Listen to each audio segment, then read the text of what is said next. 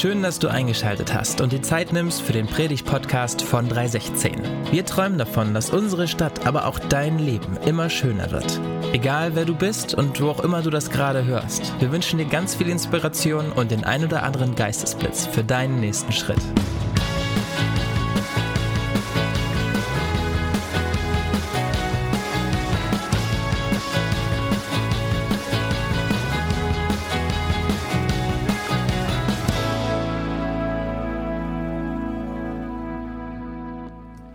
Lese uns noch den Bibeltext. Das steht heute in Markus 9, 14 bis 29.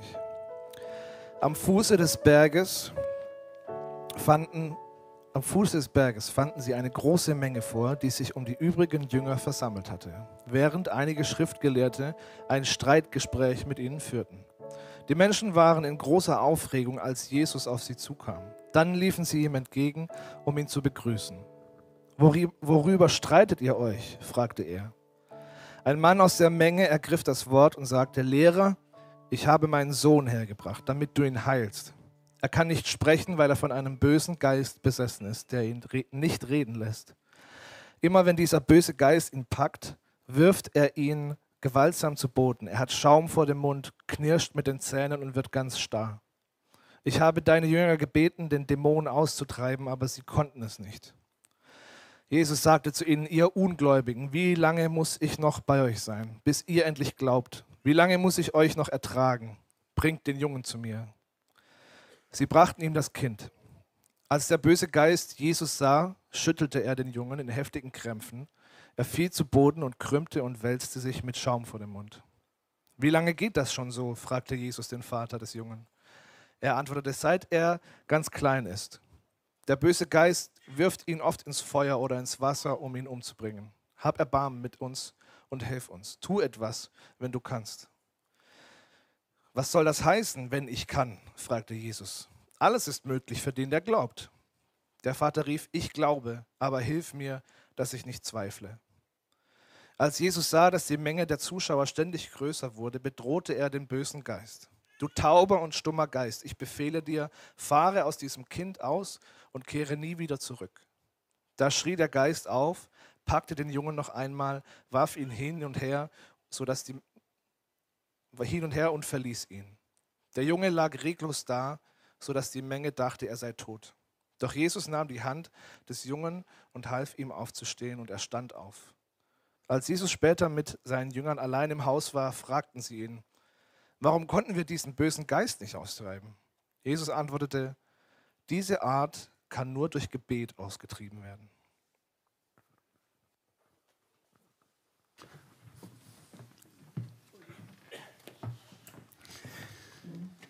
Alter Schwede da.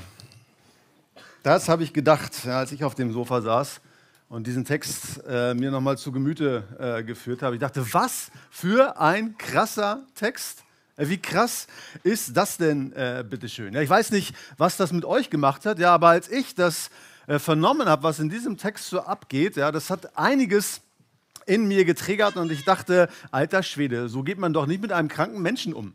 Ja, also da kommt ein Vater, packt vielleicht seinen ganzen Mut zusammen, bringt dieses Kind äh, zu Jesus, ja, der natürlich nicht da ist, er bringt ihn zu den anderen, ja, und dann passiert eben gar nichts, ja, und dann kommt Jesus in diese Szenerie, ja, nimmt sich dieser ganzen Sache an und das Erste, ja, ich meine, wir haben ja gesehen, wie krass das war mit diesem. Das Erste, was Jesus einfällt, ist mal alle zusammenfalten. Ne? Ihr Ungläubigen, wie lange muss ich euch ähm, ertragen?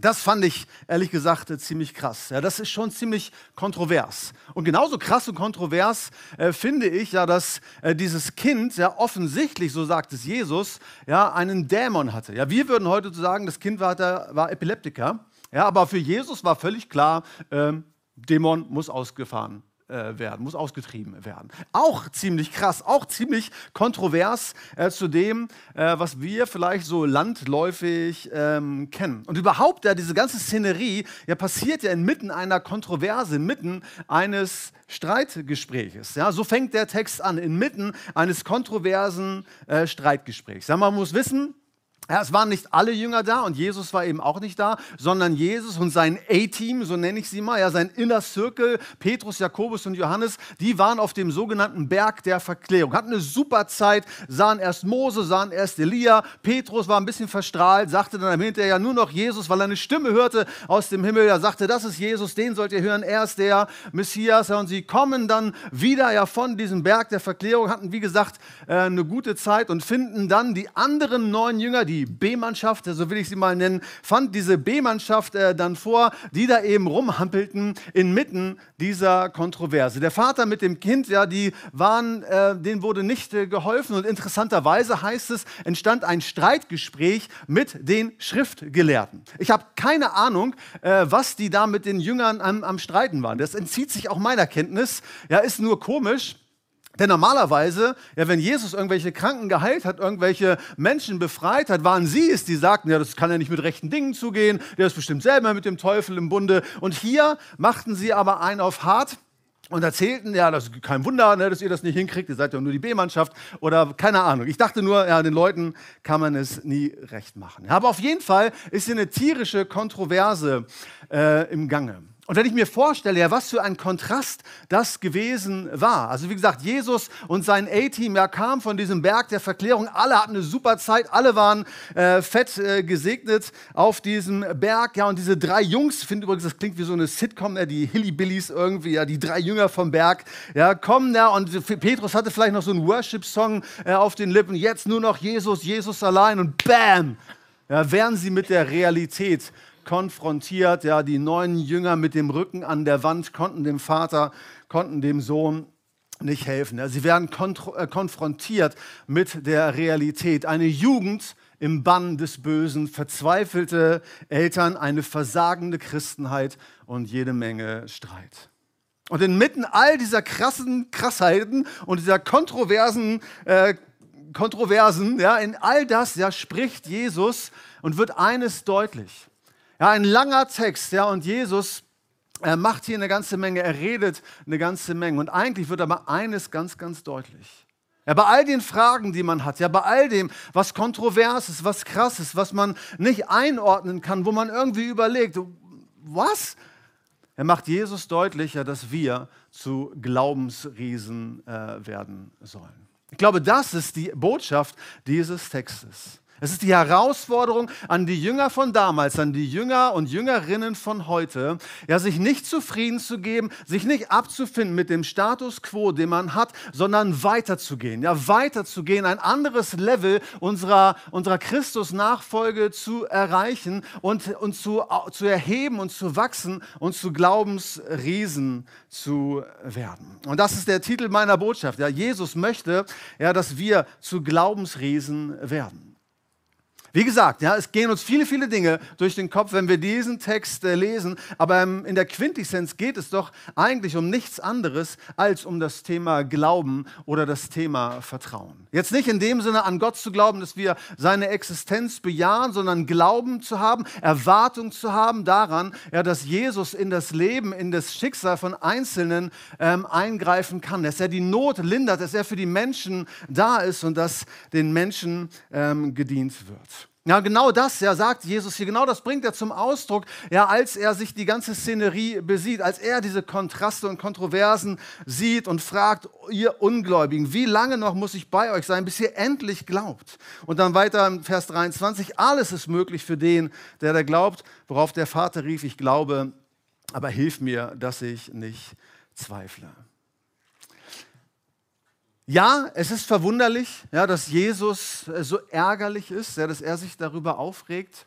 Aber habt ihr euch schon mal etwas vorgenommen, ein Ziel gehabt, einen Projektplan gehabt und habt festgestellt, dass dieser Plan scheiterte? Oder sei es nur, dass ihr möglichst schnell von A nach B wolltet ja, und dann aufgehalten wurde? Ja, das erzeugt Ärger in uns, oder? Ein verhindertes Ziel, ein blockiertes Ziel, er bewirkt in den meisten von uns ähm, ein, ein Ärger. Ja? Und genau das ist der Grund, warum Jesus hier so ärgerlich ist über die Jünger. Weil er eigentlich dachte, während er mit dem A-Team auf dem Berg der Verklärung ist und dem, der B-Mannschaft hier eben sagte, okay, ihr werdet das Kind schon schaukeln, wahrscheinlich davon ausgehen konnte, ausgehen musste, dass irgendwelche Menschen kämen, die Hilfe brauchten, um dann festzustellen, ja, als Jesus dann mit den drei Jüngern vom Berg der Verklärung kam, ja, Pustekuchen. Ja, sie haben es nicht hinbekommen. Ja, sie haben hier das, was sie eigentlich bei mir äh, gelernt haben, was sie eigentlich drauf haben sollten, nicht abrufen können. Ja, Jesus stellt hier sozusagen eine Reifeverzögerung äh, fest. Und das ist interessant, ja, weil die Jünger hatten zu diesem Zeitpunkt längst Exorzismus, zumindest den Grundkurs Exorzismus in ihrer Ausbildung gehabt. Ja, es gibt Belege dafür, dass Jesus, äh, dass die Jünger, auch die B-Mannschaft schon vorher Dämonen ausgetrieben hatten. Aber jetzt, ja, kommen sie dem nicht nach. Und der Ärger übrigens, ich glaube, der Ärger bezieht sich zu 100 Prozent ja, auf die Jünger und nicht mal ansatzweise auf den Vater, geschweige denn auf dieses Kind. Ja, wenn ein Mensch zu Jesus kommt, wenn du zu Jesus kommst, weil du ein Problem hast, weil du eine Not hast, ja, weil es dir schlecht geht, dann musst du nicht ähm, befürchten, ja, dass Jesus dir den Kopf wäscht, sondern er ist für dich da. Ja, deswegen ja, wendet sich Jesus, ja, bevor er sich seinen Jüngern dann wieder zuwendet, ja zunächst dem Vater und dem Kind zu und er hilft, ja, diesem Vater, er hilft in dieser verzweifelten Situation und er heilt und befreit äh, diesen Jungen. Der Vater war nicht das Problem, der Glaube des Vaters war eigentlich überhaupt nicht äh, das Problem, sondern es war, äh, waren die Jünger und es war ihr Glaube.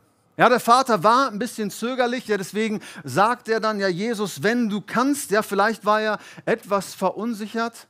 Aber als Jesus ihm dann sagt, was heißt, wenn du kannst, ja, dem Glaubenden ist alles möglich, da tut er ja diesen fast schon berühmten Ausspruch und sagt, ich glaube, hilf meinem Unglauben oder hilf, dass ich nicht zweifle. Das war aber nicht Ausdruck seines Unglaubens oder seines Zweifels, sondern es war eine orientalische Reden, Reden, Redensart, die Dankbarkeit und Bescheidenheit zum Ausdruck bringen sollte.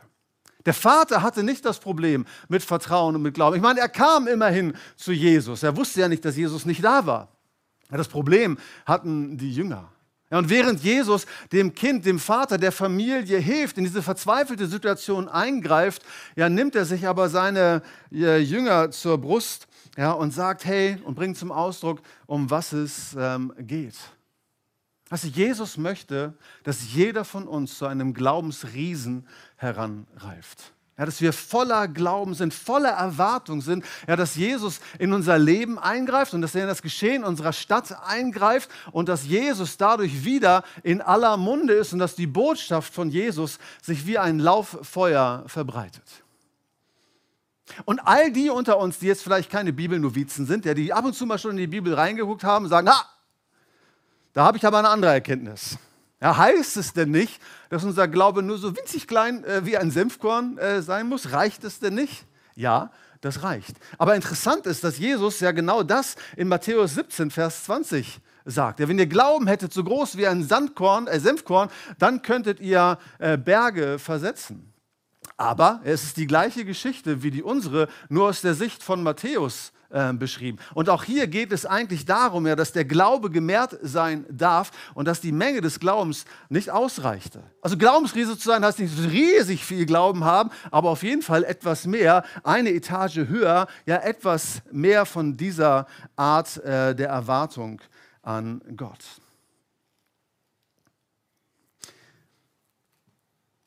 Weißt du, wenn man heute darüber spricht, heutzutage darüber spricht, ein Glaubensriese zu sein, wenn man heute darüber spricht, hey, erwarte mehr von Gott. Wenn man sagt, hey, da ist mehr von Jesus. Wenn man heute sagt, hey, lass uns mal an den Anfang der Kirche, an den Anfang der Christenheit zurückgehen. Ja, was damals alles ähm, abgegangen ist, was da passiert ist, ja, dass der Name Jesus in aller Munde war, dass die Kranken geheilt wurden, dass die Gebundenen befreit wurden, dann wird man manchmal so ein bisschen mitleidig angeguckt und denkt so, ja, ja, geht es nicht eigentlich um was äh, ganz anderes. Ja, müssen es denn immer so die ganz krassen Sachen äh, sein? Muss es unbedingt das volle Sortiment äh, dessen sein? Muss es unbedingt Erweckung sein? Müssen es unbedingt Zeichen und Wunder sein? Ja, muss es unbedingt darum gehen, dass immer mehr äh, zu, zu Jesus äh, finden? Und wenn man so Sachen sagt, ja, dann wird einem fast eine Art Profilneurose äh, untergejubelt. Äh, ja? Und es kommen dann so tolle Buchtitel wie Glaubensriese, Seelenzwerge, ja, was ein super Buch ist, was ich nur, nur empfehlen kann. Aber manchmal äh, psychologisieren wir unsere Spiritualität ja, und wir bringen das alles so auf die emotionale Ebene, auf die seelsorgerliche Ebene und fragen dann die Leute, die sowas behaupten, was dahinter steckt, was für Minderwertigkeitskomplexe äh, vielleicht irgendwie kompensiert werden sollen. Aber es geht nicht darum sondern es geht darum, ja, dass unsere Jugend, die im Bann des, des Bösen ist, wie es hier quasi äh, beschrieben ist, ja, verzweifelte Eltern, ja, die nicht weiter wissen, unsere ganze gesellschaftliche Situation, die irgendwie auch in einer Sackgasse ist, ja, dass wir dem Herr werden, dass wir der gesellschaftlichen Lage Herr werden können. Und dass wir uns nicht damit zufrieden geben, dass wir als Kirche irgendwie in die Defensive gerückt werden und dass wir scheinbar nichts anzubieten haben. So wie diese neuen Jünger, so wie diese B-Mannschaft, die angesichts der Probleme, angesichts der Problemlage eigentlich nichts sagen konnte, außer irgendwelche Streitereien mit den Leuten ähm, anzufangen. Aber ansonsten nichts dabei rumkam. Und wenn man meint, ja, es muss doch irgendwie vielleicht eine tiefere Bedeutung haben, ein metaphysischer Bedeutungsrahmen äh, für diese Geschichte, dann sage ich ja, wir überschätzen Markus. Also nicht den, den kann man gar nicht überschätzen, aber wir überschätzen, wir überschätzen dieses ähm, Evangelium. Ja, es gibt einige Evangelien, Matthäus oder auch zum Beispiel das Johannesevangelium, da steckt wirklich ein ganz tiefer Bedeutungsrahmen drin. Im Johannesevangelium werden zum Beispiel nicht so viele Zeichen und Wunder erwähnt wie im Markus-Evangelium, sondern nur sieben. Und diese Wunderzeichen haben eine tiefere Bedeutung. Sie sollen uns tiefer in das hineinführen, was Jesus für uns hat. Und im Matthäus-Evangelium sieht man einen ganz äh, interessanten Turning Point, ja, wo das Evangelium erst nur zu den Juden gebracht wurde und am Ende bekommen wir alle den Auftrag, in alle Welt zu gehen. Aber wer das bei Markus vermutet, der täuscht sich. Markus geht es nicht um diese Tiefe, ja, der war wahrscheinlich in seinem Herzen, war er irgendwie ganz oberflächlich, sondern ihm geht es ja um den Handelnden. Ihm geht es vielmehr um den Handelnden als um den redenden Jesus. Ja, Markus schrieb das Evangelium auf, das der Apostel Petrus predigte. Und auch Petrus ist jetzt nicht bekannt für, für seine Tiefe wie ein, ein Paulus, sondern es geht darum, er diesen handelnden Jesus, der sich der Nöte annimmt, der, der etwas bewegen will, diesen Jesus in, das, in, in den Aufmerksamkeitsfokus zu rücken. Du brauchst ehrlich gesagt schon viel Fantasie, um in diesem Text, den wir haben, etwas ganz Tiefes, etwas ganz anderes hineinzulesen, als ja, dass Jesus möchte, dass wir zu Glaubensriesen werden. Also das ist das. Ja, das mag kontrovers sein, das mag komisch sein, wenn dir jemand sagt, hey, Jesus möchte, dass du dich ausstreckst nach mehr von ihm, dass du dich nicht zufrieden gibst mit dem, was du hast, dass du dich nicht zufrieden gibst mit dem, was du erlebst. Nicht um irgendwie ganz toll, ganz christlich oder sonst was zu sein, sondern ja, damit wir den Menschen in unserem Umfeld wirklich dienen können und nicht irrelevant und ohnmächtig zusehen müssen, ja, wie diese Welt zum Teufel geht. Und dass es nicht ja um etwas Tieferes geht, zeigt vor allen Dingen das Nachgespräch, äh, was Jesus mit seinen Jüngern hier hatte. Also, Jesus greift ein in die Situation, es wurde schon deutlich, ja, Jesus hilft diesem äh, Jungen, hilft dann eben auch der, dem Vater und der Familie und dann erstellen die Jünger hinterher Jesus zur Rede. Also in der Manöverkritik ja, dieses Einsatzes sagen sie dann zu, zu Jesus, sag mal, warum konnten wir den eigentlich nicht austreiben? Ja, die Frage steht im Raum. Und das Interessante, und um deutlich zu machen, dass es Jesus darum geht, dass wir uns entwickeln, ist ja, wie Jesus dann mit den Jüngern umging. Er sagte eben nicht zu Andreas, dem Jünger Andreas, Andreas, das war wieder dein Helfersyndrom, ne? merkst, merkst du selber, oder? Oder dass er zu Thomas sagte, sag mal Thomas, was steckt eigentlich hinter deinem Wunsch, einen Dämon auszutreiben? Oder Matthäus, hey Matthäus, wofür steht der kranke Junge in deinem Leben? Ja, lass uns mal eine Aufstellungsübung machen ja, mit all den anderen Jüngern und dann spüren wir mal so in die Situation rein. Mag alles seine Berechtigung haben, aber wir überschätzen Markus, wenn ich das mal so salopp sagen darf sondern Jesus sagte ganz klar, ja, diese Art, sagt Jesus, kann nur durch Gebet ausgetrieben werden. Und andere Textfragmente ergänzen noch durch Gebet und Fasten. Und übrigens scheint es sich nicht um diesen Dämon äh, zu, zu handeln, ja, den man nur durch Gebet und Fasten austreibt, sondern es gibt die griechische Lesart, wo es um den Glauben bzw. dem Unglauben geht. Sodass Jesus sagte, ja, diese Form von Unglauben, ja, das durchbrecht ihr nur durch Gebet, durch intensives Gebet und durch Fasten. Also Jesus gibt ihnen ganz klare Anweisungen, ja, wie sie weiterkommen können, wie sie ein anderes Level erreichen, wie sie mehr von Jesus haben können, wie sie die Erfahrung machen, ja, dass sie nicht irrelevant, dass sie nicht ohnmächtig den Situationen ausgesetzt sind, sondern wie sie in Zukunft ja den Menschen und ihrem Umfeld dienen können. Also, und es geht nicht darum, dass wir irgendeine Show abziehen. Ja, dass wir irgendwie sagen, jetzt Showtime und jetzt zeigen wir mal, was wir, was wir alles können und was dieser Jesus ähm, alles kann. Und dann wird der ganze Budenzauber irgendwie aufgebaut. Also es, es geht Jesus, es geht ihm nicht um Show. Ist euch aufgefallen, ja, als ähm, Jesus dann in diese ganze, die ganze Szenerie dann betritt, ja, und dass es dann heißt, ja, dass immer mehr Leute zusammenkamen, dass Jesus sich schleunigst um dieses Kind kümmerte. Ja, Jesus macht da keine Show draus, sondern Jesus baut einen Schutzraum für diesen Jungen und er löst dieses Problem möglichst schnell. Also es geht nicht um Show oder darum, dass es Showtime äh, wäre, sondern es geht darum, dass wir relevant werden. Es geht darum, ja, dass wir etwas von der Kraft, die Jesus hatte, dass wir das auf die Straße bringen. Es geht darum, ja, dass die Leute, die da draußen sitzen, die hier draußen vorbeigehen, die keine Ahnung haben von dem, was hier, was hier drinnen abgeht, ja, dass die mit diesem Jesus in Berührung kommen. Es geht darum, ja, dass wir, wenn wir für Leute beten, ja nicht einfach nur beten, dass es irgendwie schön wird, sondern dass wir ja die Probleme konfrontieren und dass wir mehr, und ich sage ja nicht ausschließlich und immer, aber dass wir mehr die Erfahrung machen, dass Jesus dann wirklich eingreift. Und wir dann eben nicht wie die anderen Jünger, wie die B-Mannschaft dann mit Jesus dann zusammenhängen, sagen, warum konnten wir das denn eigentlich nicht? Ein Glück, ein Glück greift Jesus in die Szene ein. Ein Glück kümmert sich Jesus um, diesen, um dieses Kind. Aber es war nie Jesus Absicht, ja, dass er dieses Kind heilen würde. Es war nie Jesu Absicht, dieses Kind zu heilen. Jesus hatte gedacht, dass die Jünger das hinkriegen. Jesus hatte gedacht, dass die Jünger das hinkriegen. Jesus plante nicht, Feuerwehrmann zu spielen. Und ein Glück, Jesus ist der Feuerwehrmann. Ein Glück, ja, wenn, wenn uns das Wasser bis zum Hals steht und wir uns an Jesus wenden, ja, dann, dann greift er ein. Das ist und das bleibt und es wird für alle Zeit so sein.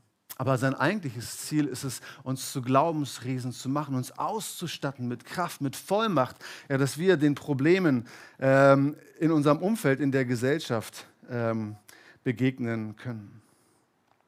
Jesus möchte, dass wir Glaubensriesen werden. Ja, unser Glaube war, ist und bleibt die Eintrittskarte ins Reich Gottes. Ja, wir wurden durch Gnade errettet und wir empfangen das aus Glauben. Aber es ist auch dieses gläubige Erwarten in das Eingreifen Gottes, was der Lebensstil im Reiche Gottes ist. Und dass wir wieder voller Erwartung werden, ja, dass Jesus in unser Leben, in das Leben unseres Umfeldes, in unsere Stadt ähm, eingreift.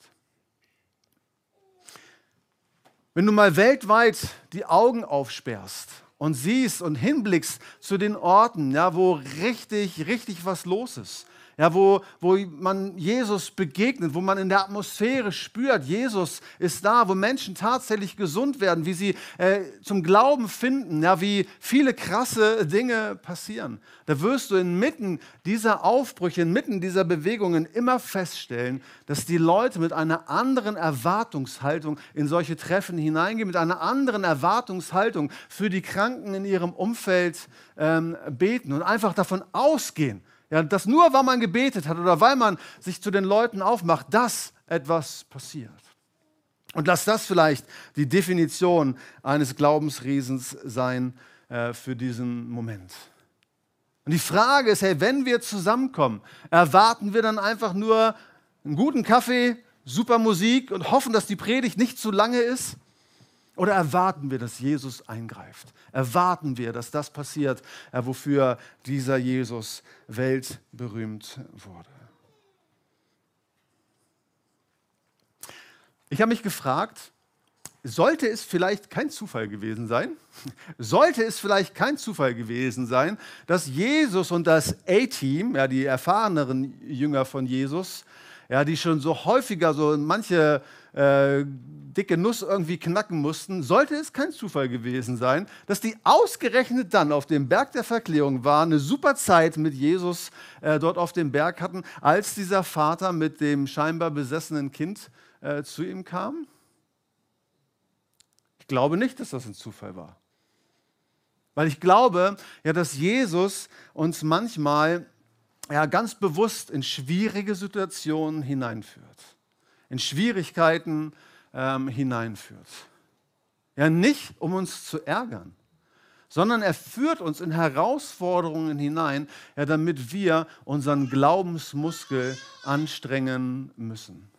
Ja, dass wir in Situationen kommen, wo wir sagen, okay, jetzt erwarte ich, und weil es meine einzige Chance ist, erwarte ich, dass Jesus in mein Leben und dass er in diese Situation äh, eingreift. Ja, manchmal stellt Jesus uns für schier unlösbare Probleme, ja, damit wir unseren Glauben aktivieren, ja, dass wir wieder voller Erwartung sind, voller Erwartung beten, dass wir nicht an den Punkt kommen zu sagen, Jesus, ich habe eigentlich alles fertig, aber war nett, wenn du noch mal deinen Segen dazu geben würdest. Ansonsten, ich habe das schon ganz gut im Griff. Sondern er führt uns in Situationen, wo wir ihn wirklich benötigen. Und vielleicht, wenn das deine Situation gerade ist, ja, vielleicht bist du in einer Situation, wo du das Gefühl hast, dass Jesus gerade nicht sofort eingreift ja, und die Sachen sich scheinbar nicht sofort lösen. Vielleicht ist des Rätsels Lösung ja darin zu finden, dass Jesus dich in eine Herausforderung stellt, um deinen Glaubensmuskel zu trainieren. Und dann lass dir das gesagt sein. Er hat dich nicht vergessen, ja, sondern er, er trainiert diesen Glaubensmuskel, den wir brauchen, ja, um so ein Glaubensriese, eine Glaubensriesin zu werden. Und es ist vielleicht auch etwas kontrovers, wenn wir das so hören. Aber manchmal denken wir, wenn wir an Jesus denken, lediglich, dass er unser Beschützer ist, der uns vor allem Möglichen bewahrt und sich sofort schützend vor uns wirft. Und ja, das ist er auch. Aber wir sehen gerade hier in diesem Text, dass er das eben nicht nur ist. zufällig war Jesus gerade nicht da und die Jünger waren mit dieser Situation äh, des verzweifelten Vaters und seines Sohnes konfrontiert. Also manchmal agiert Jesus wie ein Trainer äh, mit uns. Und ich glaube, diese ganze Situation, die war nicht zufällig. Ich glaube ja, dass das so eine Art Lernzielkontrolle äh, für die Jünger äh, gewesen ist. Sie waren lange mit Jesus unterwegs, sie hatten bereits irgendwelche Erfahrungen, sie wussten eigentlich, wie der Hase läuft und jetzt war die Prüfungssituation. Ja, und sie sind durchgerasselt, so könnte man sagen. Jesus hatte erwartet, nochmal, das erklärt seinen Ärger, hätte erwartet, dass sie, dass sie schon etwas weiter waren. Aber weil es um eine Übung am lebenden Objekt äh, ging, ja, bei diesem Sohn, ja, ist es Jesus, der sofort eingreift, ja, der diesen Jungen eben nicht zur Disposition dann eben stellte. Und Jesus agiert hier im besten Sinne des Wortes wie ein Fahrschullehrer ja, der ja eben auch eingreift. Ja, wenn ein Fahrschüler ja irgendwie auf die Gegenseite kommt, Bremse und Gas verwechselt oder sonst irgendetwas, ja, dann guckt der Fahrschullehrer auch nicht einfach ratlos äh, dabei zu, sondern er greift in die Situation ein. Und genau das macht Jesus mit diesem besessenen Jungen. Jesus greift in die Situation ein, aber er hätte sich eigentlich was anderes gewünscht. Und er hatte eigentlich gedacht, hey, durch diese Schwierigkeiten ja, merken sie, äh, worum es eigentlich geht. Und die Schwierigkeiten, zeigen ja explizit die Lernfelder äh, der Jünger. Ohne dass sie in diese schwierige Situation gekommen wären, hätten sie gar nicht gemerkt, äh, was, was Phase ist, hätten sie gar nicht gemerkt, dass sie vielleicht ein Glaubensproblem hatten, dass sie dass ihr Glaube, ihre Erwartung vielleicht nicht ausgeprägt genug ähm, gewesen ist. Ja, ohne diese Schwierigkeiten hätten sie nicht ähm, herausgekriegt, ja, was Glaube in ihrem Leben eigentlich wirklich fördert und forciert. Und genau das bringt ja Jesus dann auf den Punkt. Und er sagt, ja, dass diese Art, auch diese Art des Unglaubens, nur durch Gebet und Fasten ausgetrieben werden würde. Den Jüngern wird klargemacht, ja, dass sie vor allem ein Gebetsproblem äh, hatten. Und auch bei der Frage, ja, wie kann ich Glauben entwickeln, muss ich das jetzt irgendwie performen? Nein. Es geht darum, diese Dinge im Gebet äh, zu ersehnen, sich danach auszustrecken, ja, dass Jesus in nie dagewesener Art und Weise ähm, agiert und ähm, handelt in unserem Leben und durch unser Leben. Es ist das Gebet, ja, das uns zu diesen Glaubensriesen macht und unsere Sehnsucht, die wir im Gebet hoffentlich ausdrücken, markiert dann auch den Punkt, wo wir sagen, hey, ich will mehr, ich will so ein Glaubensriese äh, werden, wieder werden oder erstmalig werden. Ja, wenn Glaube der Sprengstoff ist, ja, der alle Hindernisse aus dem Weg ballert, ja, dann ist Gebet die Zündschnur und Fasten ist der Brandbeschleuniger. Ja, wenn Glaube der Sprengstoff ist, dann ist Gebet die Zündschnur und Fasten der Brandbeschleuniger. Und es scheint so, ja, dass die Jünger genau das verstanden haben zu dieser Gelegenheit. Denn wenn du ein paar Seiten weiter blätterst in die Apostelgeschichte, da fällt dir auf, ja, dass nicht nur das A-Team, sondern auch die B-Mannschaft von Jesus ähm, auf einmal so unterwegs gewesen sind. Ja, und dass sie nie wieder in die Situation gekommen waren, ja, wo sie einem verzweifelten Vater nicht helfen konnten, wo sie ohnmächtig ja, den Hindernissen und den Gegebenheiten ausgeliefert waren, ja, sondern sie sorgten dafür, dass der Name von Jesus in aller Munde war. Sie sorgten dafür, ja, dass diese Botschaft des Evangeliums durch die Kraft des Heiligen Geistes bestätigt wurde. Sie sorgten anfangs dafür, dass die Jugend aus dem Bann des Bösen befreit, verzweifelten Eltern geholfen wird, und Kirche alles andere als irrelevant erschien.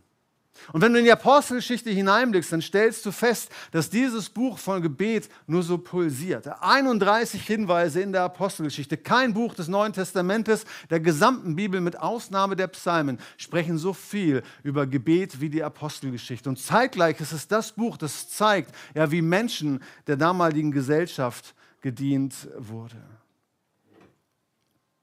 Weißt du, Jesus möchte, und es mag auch kontrovers klingen, Jesus möchte, dass wir in seine Fußstapfen treten. Ein, ein, Nachfolger, eine Nachfolgerin Jesus, von Jesus zu sein, bedeutet doch eigentlich genau das. Ja, wir treten in die Fußstapfen äh, von Jesus. Und wo es Jesus war, ja, der den Menschen gedient hat, äh, wo Jesus eine Veränderung äh, bewirkt hat, ja, da treten wir in die Fußstapfen von Jesus und tun das Gleiche. Und übrigens war Jesus nicht der einzige Rabbi, der seinerzeit äh, Wunder getan hat. Es gab einige Rabbis, die zumindest so getan haben, äh, als würden sie Wunder äh, vollbringen können. Aber keinem dieser Rabbis wäre eingefallen, dass die äh, Jünger, dass die Nachfolger das auch so tun sollten. Aber Jesu Erwartungshaltung wird deutlich. Nochmal, Jesus sagte zu keinem Zeitpunkt, zu keiner Gelegenheit, hey, das, das ist Chefsache. Ja, also hier diese Dämonen, da, diese, das sind andere Level irgendwie, das ist so mein Level äh, und das, das mache eigentlich nur ich. Sondern Jesus schürt die Erwartungshaltung und sagt, hey, wir dürfen dahin, ja, wir dürfen dahin reifen und dahin wachsen. Es sind manchmal die Schwierigkeiten, durch die Jesus uns hier, hier, hier triggert. Aber er will auf jeden Fall, ja, dass wir ein anderes Level ähm, erreichen. Dass wir ein anderes Level erreichen. Und interessant ist bei den Jüngern, ja, also bei der B-Mannschaft, ja, dass die zu diesem Zeitpunkt ja schon so manche Sache mit Jesus erlebt hatten. Ja, dass sie Kranke geheilt hatten, dass sie die Gebundenen schon befreit hatten. Und vielleicht waren sie an diesem Punkt, dass sie sagten, ne, easy, das, das haben wir drauf. Da, da ist nicht mehr. Wir haben das Ende der Fahnenstange ähm, erreicht, fertig ausgebildet. Gut, dass der Herr Jesus uns hat. Und erst durch diese Schwierigkeiten, erst durch diese schwierige Situation merken sie, dass sie noch nicht da sind, wo sie sein könnten. Und in all dem bei der Frage, hey, wie sieht jetzt ein Schritt aus? Ja, wie können wir so ein neues Level ähm, ähm, erreichen? Ja, wie können wir mehr von Jesus haben? Ja, da ist es allem voran ja unsere Haltung in Sachen Gebet. Ja, diese Art ja, des Unglaubens, sagt Jesus, er wird nur durch Gebet und Fasten ähm, ausgetrieben werden. Ich glaube, dass Jesus uns in Situationen führt, ganz bewusst manchmal führt, wo wir im besten Sinne des Wortes sagen, jetzt hilft nur noch beten. Es ist unser Gebet, in dem wir ausdrücken, Jesus, wir wollen mehr von dir. Und es ist unser Gebet, unser anhaltendes Gebet darum, dass wir ihn anflehen. Gott, komm ganz neu, komm ganz neu mit deiner Kraft. Ja, lass eine neue Heimsuchung, eine neue Erweckung auch in unserer Stadt, auch hier in unserer Mitte ähm, entstehen. Und es ist der falsche Zeitpunkt, so wie die Jünger vielleicht auch zu meinen, hey, wir haben schon alles. Und es reicht, ja, dass wir mit unserem Leben irgendwie ähm, überfordert sind, konfrontiert sind. Das ist der Ruf von Jesus heute Nachmittag. Ja, dass wir uns erheben, dass wir zu Glaubensriesen werden, eine Sehnsucht in uns spüren, ja, dass das, was in der Bibel geschrieben ist, die Ursprünge, die Anfänge ja, der Kirche, dass wir es zumindest ein Stück weit in das 21. Jahrhundert nach Hannover-Linden äh, bringen. Und dass das passiert, all das passiert, was Jesus wirklich tun möchte.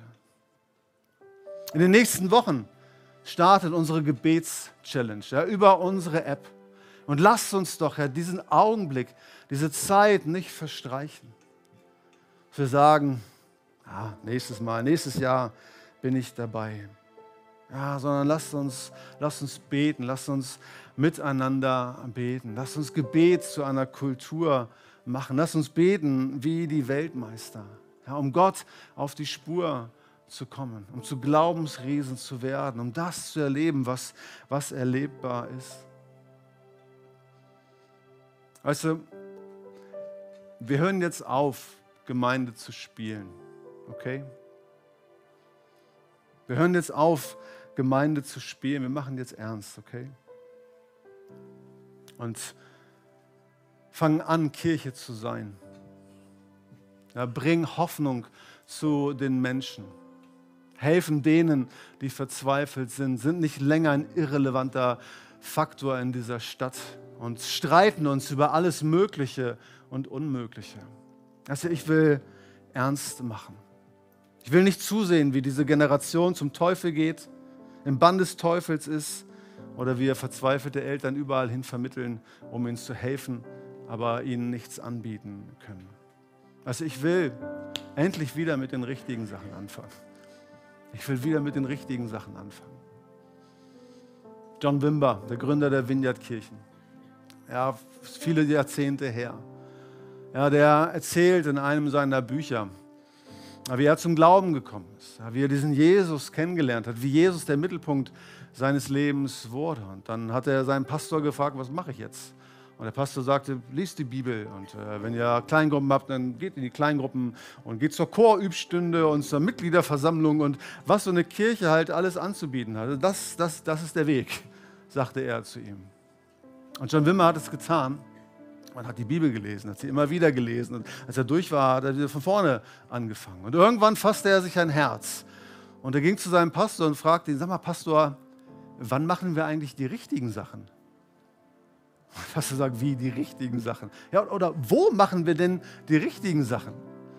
Wie die richtigen Sachen. Das ist alles richtig. Ja. Bibelstunden sind gut, Gemeindeversammlung ist gut, Chor, weiß ich nicht, aber äh, alles gut.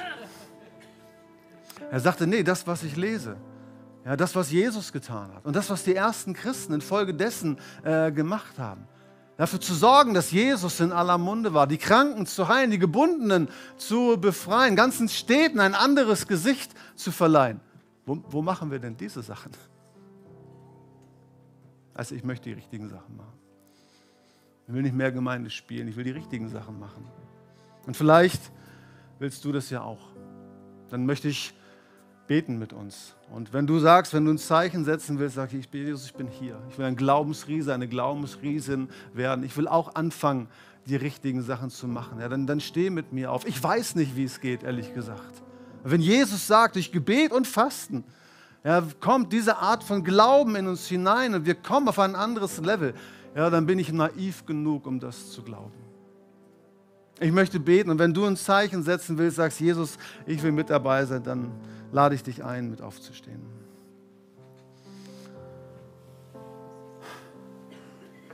Jesus. Jesus, ich danke dir. Danke dir, Herr, für all das Kontroverse und all das Krasse, was wir teilweise auch sehen. Und das uns vielleicht hier und da auch rasende Kopfschmerzen macht, Herr. Aber mir macht es vor allem Kopfschmerzen, Jesus, Herr, dass diese Welt zum Teufel geht Herr, und wir dem scheinbar nichts entgegenzusetzen haben, Herr. Und ich bitte dich, Jesus, ich bitte dich, Herr, dass du uns neuer, neuer, nochmal neu heimsuchst, Herr, dass du nochmal neu deinen Heiligen Geist ausgießt, Herr. Ich möchte dich bitten, Herr, dass du eine Sehnsucht nach Gebet, Herr, in uns schürst, eine Sehnsucht danach, Herr, dich in einer anderen Dimension zu erleben, Herr. Nichts, was wir irgendwie spielen, was wir machen, was irgendwie eine Show wäre oder sonst irgendetwas sondern Herr, das von, das von dir kommt, Jesus. Etwas, das, das von dir kommt, Herr. Wir beten, Herr, dass du uns erwächst, Herr, dass du unsere Stadt erwächst, dass du uns als Kirche erwächst, Herr. Vater, dass Gebet eine Kultur wird, Herr, dass es der Atem wird, Herr, den wir, den wir benötigen, Herr, weil es unsere Abhängigkeit zu dir zum Ausdruck bringt. Herr, ich bitte dich, Herr, dass du uns, Herr, hineinführst Herr, in die Tiefen, Herr, die bei dir sind, Herr. Dass du, Geist Gottes, übernimmst, Herr. Dass du uns übernimmst, Herr. Dass du uns leitest, dass du uns leitest, Herr, auch als Kirche, Herr. Gott, Herr, wir sind so ahnungslos, so ohnmächtig. Und Herr, wir erkennen, dass wir das eigentlich gar nicht sein sollen, nicht sein müssten. Und schon gar nicht will ich das sein, Jesus. Herr, bitte such du uns heim. Herr, dass wir dich, Jesus, den Erlöser, den Messias, Herr, zu den Menschen bringen, Herr. Dass die, die hier vorbeigehen, Herr, dass sie irgendwann, Herr, mit dir in Kontakt kommen und dass sie nicht länger ahnungslos bleiben von dem, was du hier tust oder sonst wo in einer deiner Kirchen hier in Hannover. Es sind einige Leute, die wollen vielleicht auch in die Fußstapfen von Jesus treten, aber dein erster Schritt ist, dass du diesem Jesus dein Leben gibst, dass du ihn einlädst, der Herr, der Erlöser, der Messias in deinem Leben zu werden. Und ich glaube, dass er an so manche Tür gerade klopft. Und wenn du dieses Klopfen hörst, dann, dann mach diese Tür auf. Dann mach, mach das fest und setz heute ein Zeichen. Ja, dass dieser Jesus dein Herr und dein Erlöser und dein Messias sein soll. Und für uns alle anderen, Jesus, Herr, lass uns in deinen Fußstapfen gehen. Hilf uns, Gott. Amen.